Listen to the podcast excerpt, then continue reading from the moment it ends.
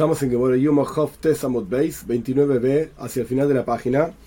La Gemore cita una parte de la Mishnah, que la Mishnah estaba en 28a, Hof Ches Amud Aleph. La Mishnah decía así: Zeaklal Mikdash. Esta es la regla que había en el templo. Esto estudiamos hace unas clases. Kola Raglov, toda aquella persona que iba a hacer sus necesidades, digamos, número 2, número 1 Acá hace número 2. Tauntvila tiene que ir a la mikve. Después de hacer sus necesidades, una persona, un koyen que estaba trabajando en el Beis Hamikdash, tiene que ir a la mikve para continuar trabajando un baño ritual.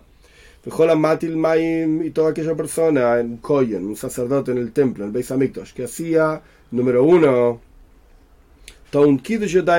tiene que santificar sus manos y sus pies, volver a lavarse las manos y los pies del kior, que es una especie de samovar gigante que había en el templo con agua, etcétera, para lavarse las manos y los pies.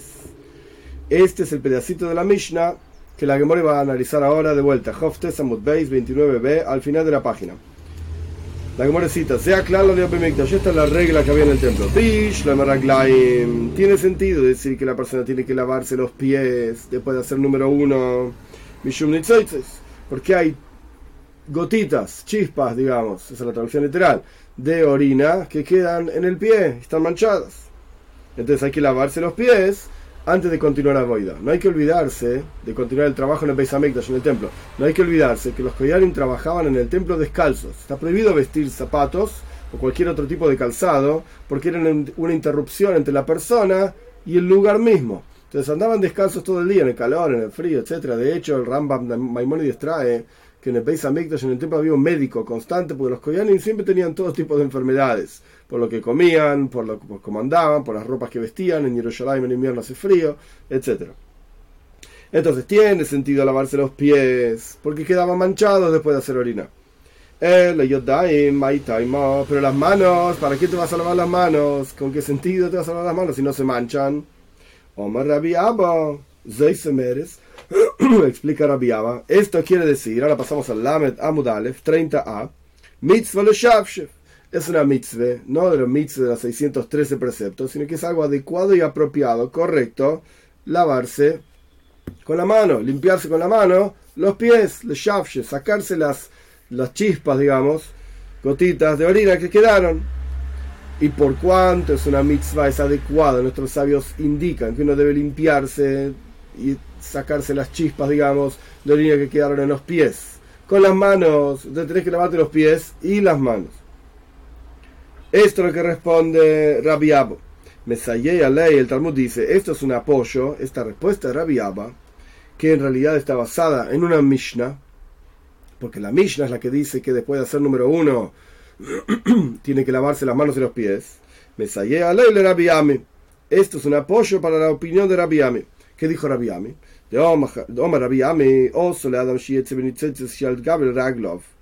Está prohibido que una persona salga, digamos, después de ir al baño y hacer número uno, salga con las chispas, las gotitas de orina sobre sus piernas, ahí que se vean, sino que las tiene que limpiar con la mano.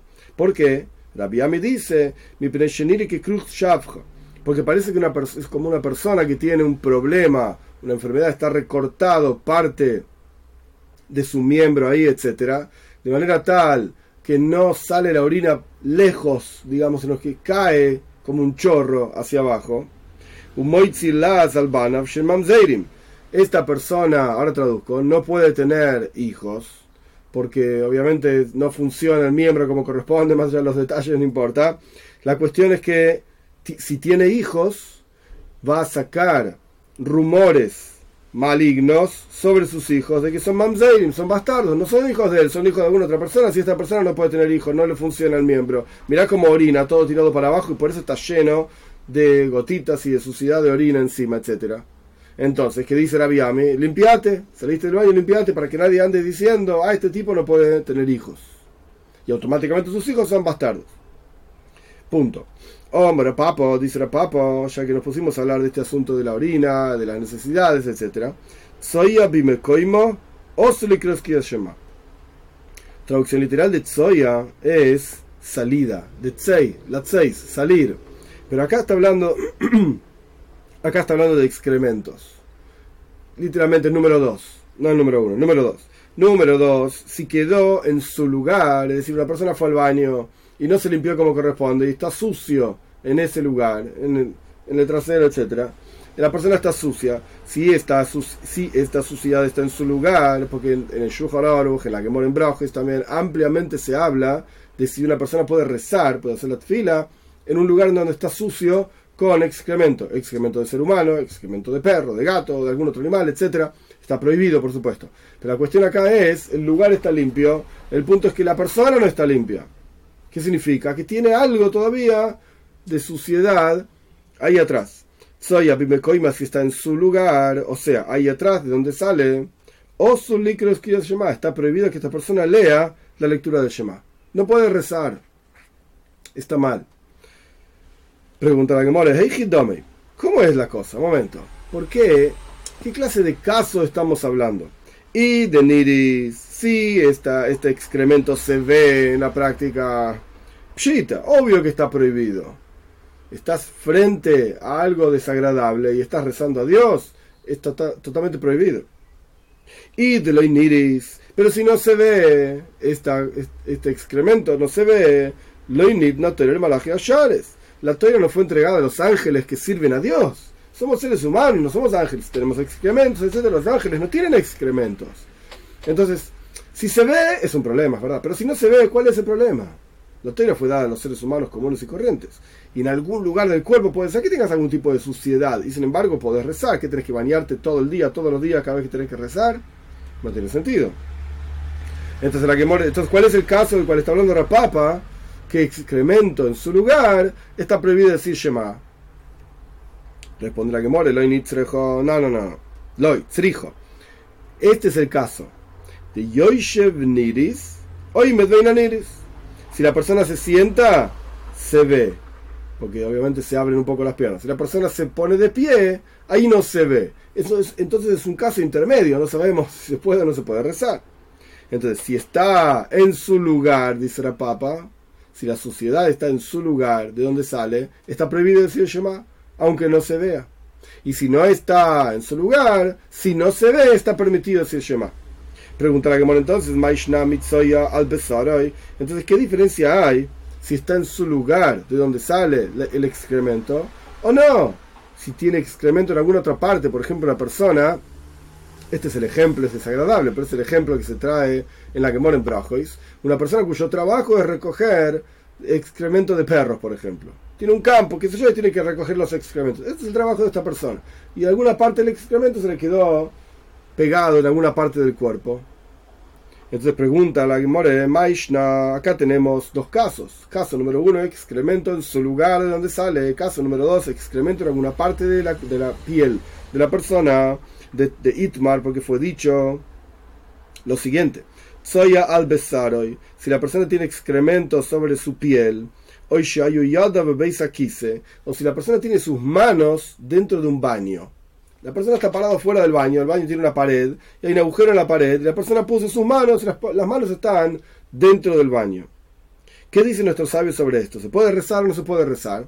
Ravuna Amar Shema. Ravuna dice, está permitido decir Shema. Rav Amar Shema. Y Rav dice, está prohibido decir Shema. Pero vemos claramente que Rafuna dice que está permitido. Y acá Rapapa dice, si está en su lugar el excremento, aunque no se vea, está prohibido decirle Shema. Ahora bien, podríamos decir tranquilamente que Rapapa sigue la opinión de Rabjista. De vuelta, Rapapa decía, si tenés excremento en ese lugar, en una situación tal en la cual te sentás y se ve, y te parás y no se ve, entonces no puede decir el Shema. Esto es lo que dijo Papa. Viene Rabhun y Rabhista discuten algo muy parecido. Si tenés excremento en alguna parte de tu piel. Rabhuna dice, podés decir el Shema. Y Rabhista dice, no puede decir el Shema. Ok, entonces Papa sigue lo pidiendo Rabhista y ya está. Pero el Rashi trae un comentario muy interesante. Dice que no es así. Vamos a leerlo. Rashi dice así. ¿Por qué dice Rabhista que está prohibido decir el Shema si tenés excremento en alguna parte del cuerpo? porque hay versículos, el versículo dice, todos mis huesos te alaban, Dios. Rashi dice así, La razón por la cual Rabjista prohíbe decir el Shema si hay, excremento en alguna parte del cuerpo, pues justamente porque todos mis huesos tienen que alabarte a Dios, tienen, que alabarte Dios. Pero por la suciedad del olor propiamente dicho, esto no es un problema para, para Rabjista. Esto no es un problema. Entonces tenemos un problema, una calla, una pregunta contra Rapapa, tanto de Ravuna como de Rabjista.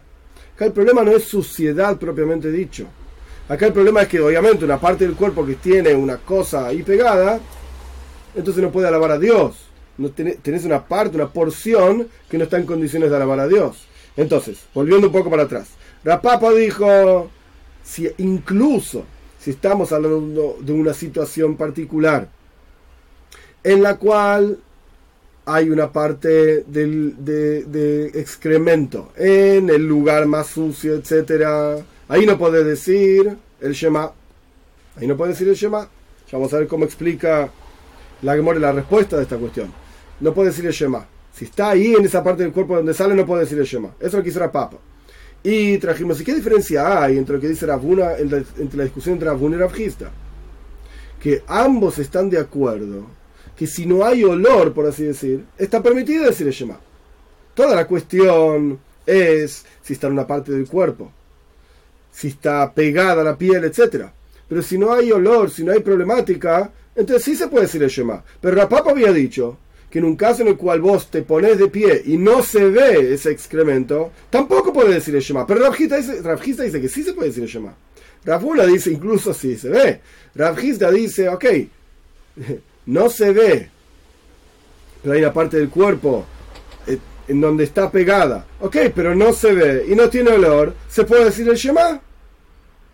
Pero el Papa dice que no, si está en ese lugar. Entonces, ¿qué diferencia hay? Si está en ese lugar, en el, trasero, o si está en alguna otra parte del cuerpo. Responde la Gemore, Bime koima napish zuhama. Si está la suciedad en su lugar, de donde sale, etc., está muy sucia y hay mucho olor. Pero si no está en su lugar, entonces no tiene tanto olor y no está tan sucio, etc. Entonces está permitido. Recapitulando, Rapapa nos trajo un hidush, una novedad que nosotros no sabíamos. Que el excremento en su lugar genera mucho olor, mucha suciedad, y ahí incluso si no se ve, está prohibido decir el Shema. Rabjista diría, si no se ve, pues anda a decir el Shema, no hay ningún problema. Pero Rapapa dice, no, pero en su lugar Ahí no se puede. Ok. Esto es lo que la Gemora explicó al respecto de la orina y del excremento. Tan van a enseñar a nuestros sabios, Allah hay una ley al respecto de las comidas. Si uno está sentado comiendo una comida, comida en general en la Gemora, en el contexto del Talmud, significa comer pan.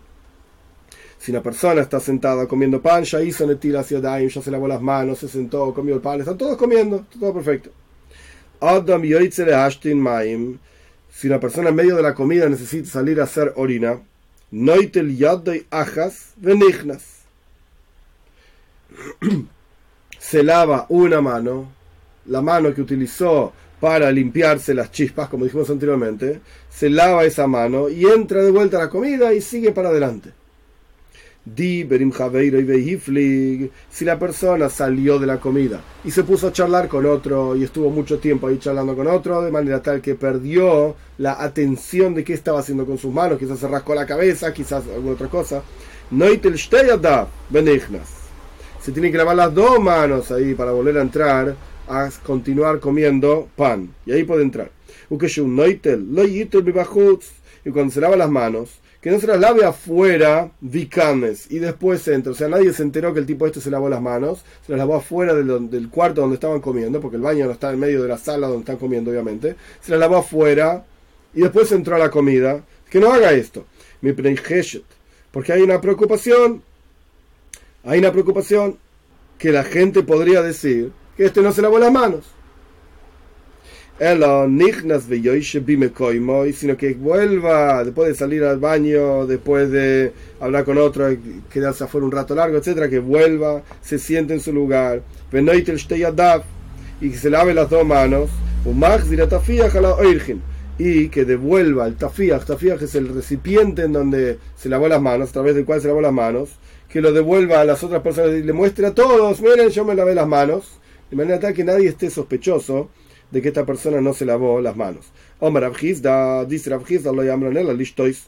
Esto, toda esta cuestión se aplica solamente si estamos hablando de el, beber. O sea, no te laves afuera, sino que le lavate adentro, etc. Rashi explica que la costumbre antigua era que la gente se quedaba después de la comida mucho tiempo bebiendo. Si la persona no quiere seguir comiendo, quiere beber nada más, se puede lavar afuera y que entre y coma, etcétera, etcétera. Y, continúe bebiendo. Ah, vale, dice la pero si la persona quiere comer, noite mi bajutz Puede lavarse las manos afuera, volver a sentarse y continuar comiendo. De meita y día de anino daite. Porque la gente sabe que para Anino Daite literalmente significa uno, uno sensible, uno es cuidadoso, higiénico, etc. ¿Qué quiere decir esto? Que si uno se sentó a comer después de haber ido al baño, claramente todo el mundo va a saber que se lavó las manos. ¿Quién es tan asqueroso para ir al baño y no lavarse las manos y sentarse a comer de vuelta? Beber, que es a través de un vaso, pero comer con la mano, antes la gente comía con la mano. No. Omar Abnachon Baritzkok, dice Abnachon Baritzkok, ah no, yo Incluso si yo salí de la comida y solamente quiero volver para beber, la gente va a saber que yo me lavé las manos. No necesito lavarme las manos adentro de la sala de la comida, lo puedo hacer afuera, porque la gente sabe que yo soy muy sensible y con seguridad yo me lavé las manos antes de volver a comer. Este es el final de la primera Mishnah del tercer capítulo. Vamos a la segunda Mishnah. Masnisin, próxima Mishnah, Ein, Adam Nichnas Lazara la Vaida, Afilo, Toir, H. Itvoy. Ninguna persona entra al patio del templo, a la Zara, la Voida, para hacer trabajo. Está hablando de un Koyan, por supuesto. Estamos con todas las leyes de los Koyanim, los sacerdotes.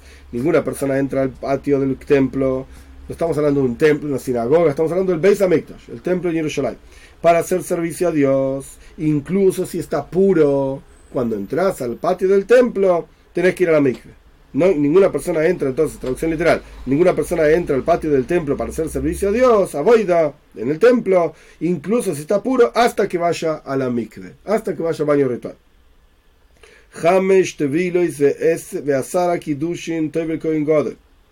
Cinco veces iba a la mikve durante Yom Kippur, al baño ritual, el sumo sacerdote. Diez veces se lavaba las manos y los pies el Kohen Godol, el sumo sacerdote, Umekadesh Boy Bayoim, y se santificaba las manos y los pies en ese mismo día. Bekulam Bekoidesh, al Beisa Parva, y todas estaban, todas estas veces que el Kohen Godol, el sumo sacerdote, iba a la mikve, eran, ocurrían en la parte santa del templo. El templo tenía varias partes, había partes que no, eran, no estaban santificadas, partes que sí estaban santificadas. El Kohen God, el sumo sacerdote un Kippur, hacía todas las veces que iba a la trila, a la mikve, al baño ritual, en el lugar que se llama Koidesh, en la parte santificada del templo, al Beisa Parva, en un lugar, en un cuarto que se llamaba Beisa Parva, en donde había una, así era el nombre del lugar, había una mikve, un baño ritual para el Kohen God, excepto la primera, la primera no era en Beisa Parva, la primera no era en Koidesh, sino que la primera es cuanto, como dijimos anteriormente en la misma Mishnah, toda persona que entraba al templo tenía que ir a la mikve. Entrabas ahí tenías que ir a la mikve, sí o sí. Independientemente si estabas puro o impuro, no importa, ya la, la va a discutir por qué. El Talmud va a discutir. Pero la cuestión es que todas las veces que el Kohen God, el sumo sacerdote Yom Kippur, iba a la mikve, era en un lugar específico del templo, en, un lugar santo del templo, Beisa Parva. Excepto la primera vez por su sadin shel boots, am, y para en la práctica ir a la mikve tantas veces y que le dé el tiempo para hacer todos los trabajos que tenía que hacer, los koyanim solían colocar una especie de, de tela de lino entre el koyen y el resto de la gente. El koyen se sacaba la ropa, iba a la mikve y salía mientras estaba cubierto, tapado por los otros koyanim que lo estaban ayudando. Esta fue la Mishnah dice la Gemara, Shalu es Ben Zaima, trae una braisa. La braisa dice así: Shalu es Ben Zaima, le preguntaron a Ben Zaima lo siguiente: Tvila Zu, Lama, ¿para qué es necesario esta Tvila? Es decir, todas las mañanas, como dijimos anteriormente, los Koyanim venían a trabajar al templo. Y E independientemente si estaban puros o impuros, la explicó que tenían que ir a la mikve. Le preguntaron a Benzaima, ¿para qué tiene que ir a la mikve? ¿Para qué tiene que hacer baño ritual todas las mañanas? Tfilazu, lama. ¿Para qué sirve? Omalahem respondió Ben Benzaima, Uma ameshanem koidesh le koidesh, umimakom she'anush koris, lemakom she'anush she'anush koris. Taunt vila. Benzaima trajo un calva joimer.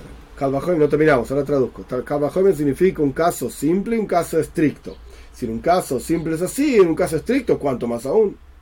¿Qué dice, qué dice Como es el caso del Koyen Godren y Yom Kippur que cambia mi Koidesh le Koidesh, de un lugar en el Beis en el templo santo, a otro lugar santo, porque Kohen Gadol todo lo que hacía en Yom Kippur estaba dentro del templo, y entre cada vez que se cambiaba la ropa de ropas de Kohen Gadol, con todas las ocho ropas de Kohen Gadol, que eran utilizadas para hacer los trabajos diarios que hacía el Kohen Gadol en Yom Kippur, también.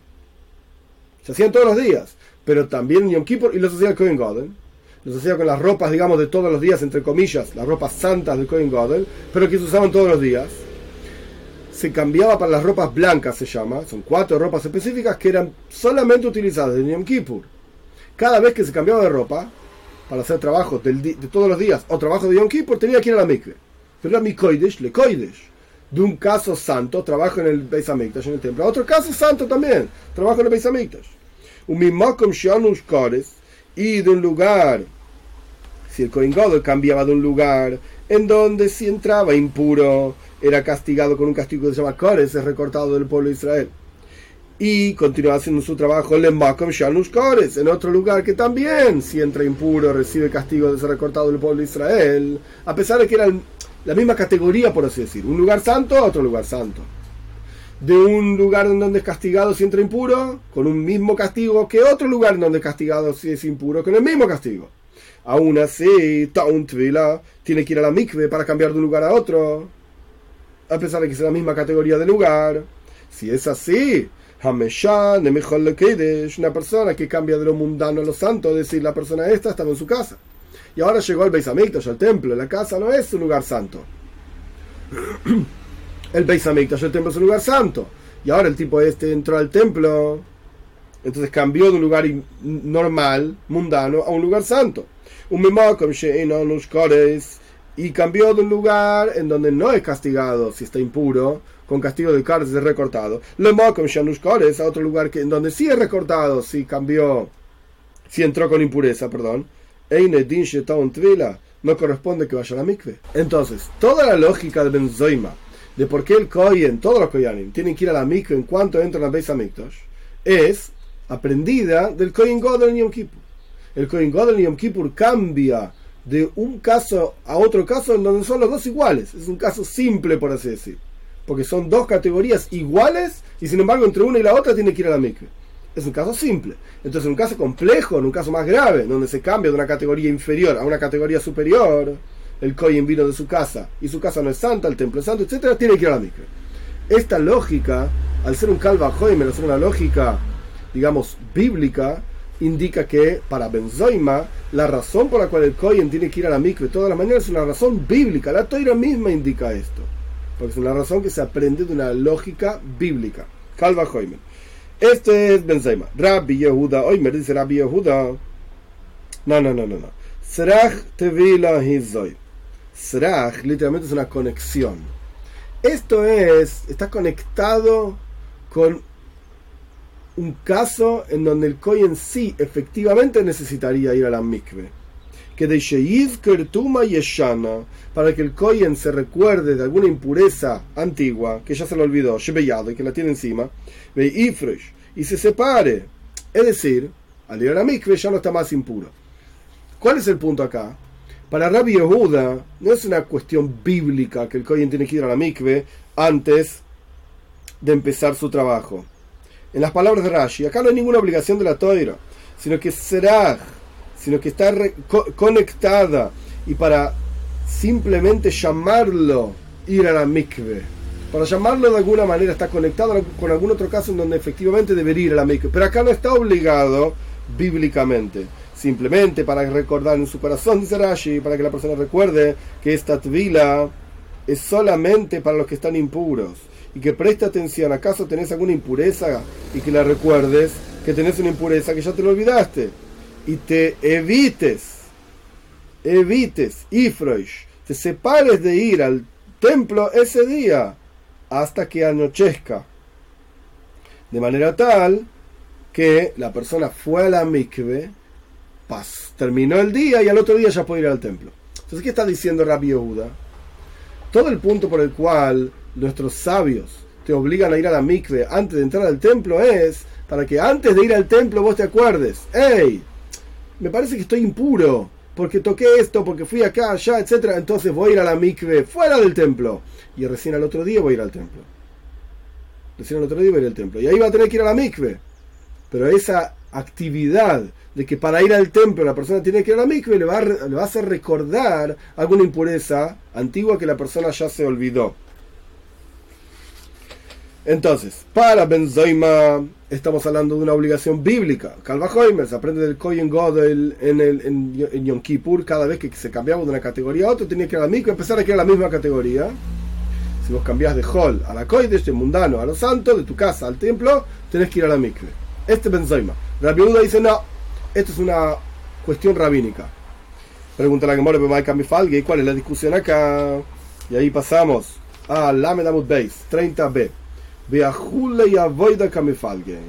Acá están discutiendo si el trabajo que hace el Koyen, que no fue a la mikve al comienzo del día, es un trabajo que es mejulal, es decir, inválido, o es un trabajo válido. ¿Qué pasa si el Koyen no fue a la mikve? Le benzaima Para benzaima, ¿por cuánto? La obligación de ir a la mikve a la mañana.